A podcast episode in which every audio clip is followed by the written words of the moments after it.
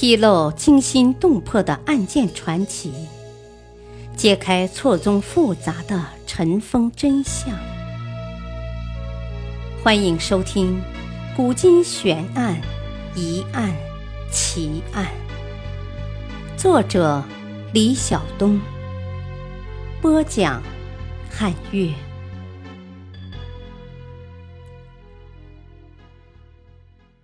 两淮特大盐引案，因盐引发的大案。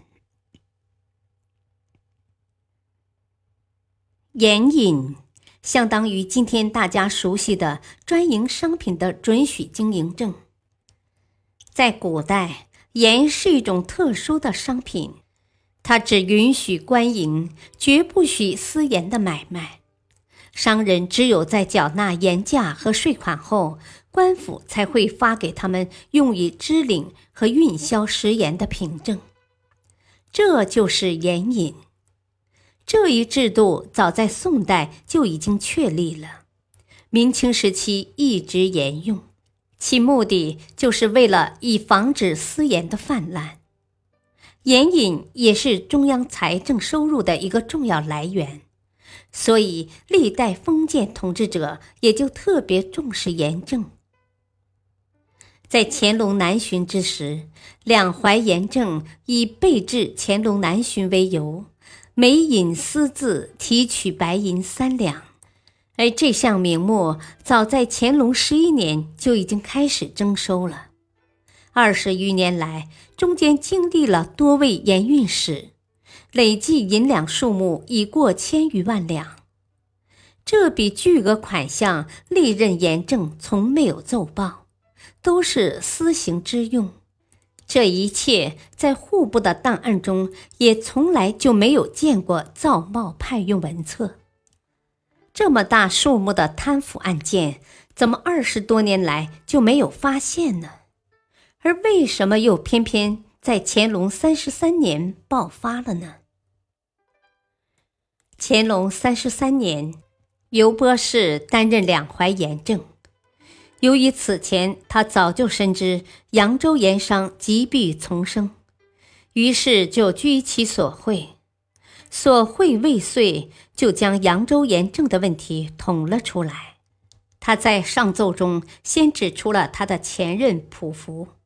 上年普福奏请御提物子刚引，仍令每引缴银三两。以备公用，共缴驻运库银二十七万八千有奇。普福任内所办玉器古玩等项，共动支过银八万五千余两，其余建存十九万余两，请交内府查收。在接下来的清查中，爆发了一场大震荡。乾隆密令江苏巡抚张宝会同那位禀报的盐运使尤世拔一起详细清查。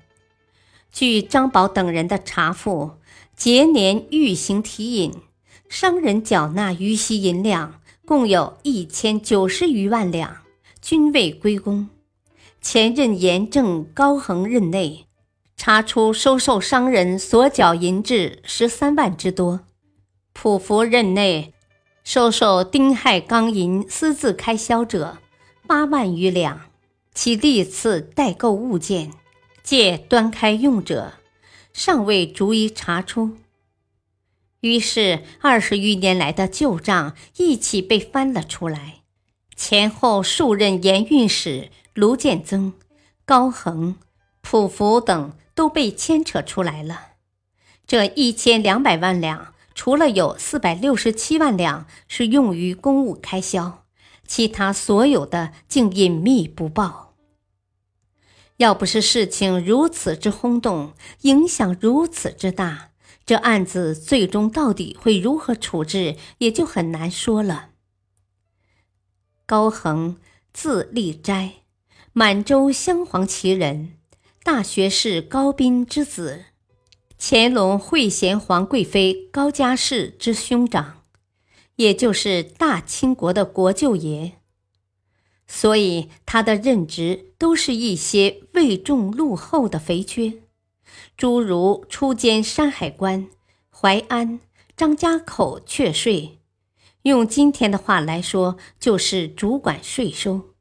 署长卢延正两淮盐政，在两淮盐引案发后，据扬州盐总商供称，盐商们因为高恒特殊的身份，另累计送给高恒白银十三万五千九百两。而当高恒因案作罪后，孝贤纯皇后的弟弟大学士傅恒居然还从容地向乾隆帝进言。祈求看在高恒的妹妹惠贤皇贵妃的面子上免其一死。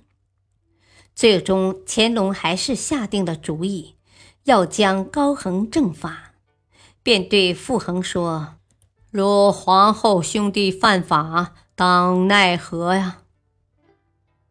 在这样的情景下，傅恒只能作罢，站立不敢言，以免引火烧身。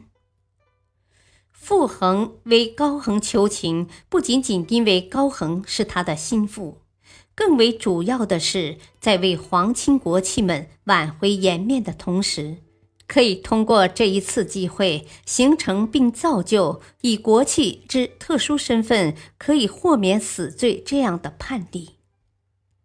这绝对是一条隐秘的长线伏笔。不然的话，何来乾隆那句非常敏感的责问：“如皇后兄弟犯法，当奈何？”因为乾隆对傅恒这位国舅爷一直就很倚重，再加上他平时一贯勤廉谨慎，不借贵气功法以自重，所以即便偶有小节疏失，即加以戒约而已。所以，乾隆皇帝对傅恒为盐引案涉案者求情一事也并没有深究。随着案子的了结，事情也就这么过去了。然而，在这场盐引案中，被牵连进去的纪晓岚并没有那么幸运了。此时的纪晓岚也可以说是乾隆的宠臣之一。他正任职侍读学士，南书房行走，因为常在内廷奉职的缘故，消息也就非常灵通。再加上在官场多年以来历练所得的敏锐嗅觉，当他得知自己的亲家前任两淮盐运使卢建增与盐引一案也脱不了干系，也被查出了窥躺之事。正在庭议没其家产，季学士微闻其说，便立即给这位亲家通风报信。最后，纪晓岚遂因泄露抄家一事而被遣戍乌鲁木齐。历史话外音：贪污受贿，历朝历代屡禁不止，所贿不成，则翻脸不认人。其实，钱财真乃身外之物，虽是常说的俗话，却也是真正的至理名言。人之所以为钱所困，奈何只因处于当时当地当情当景，人人皆为利奔波，处处都为财致力。这也是只缘身在此山中，故有所不清罢了。感谢收听，再会。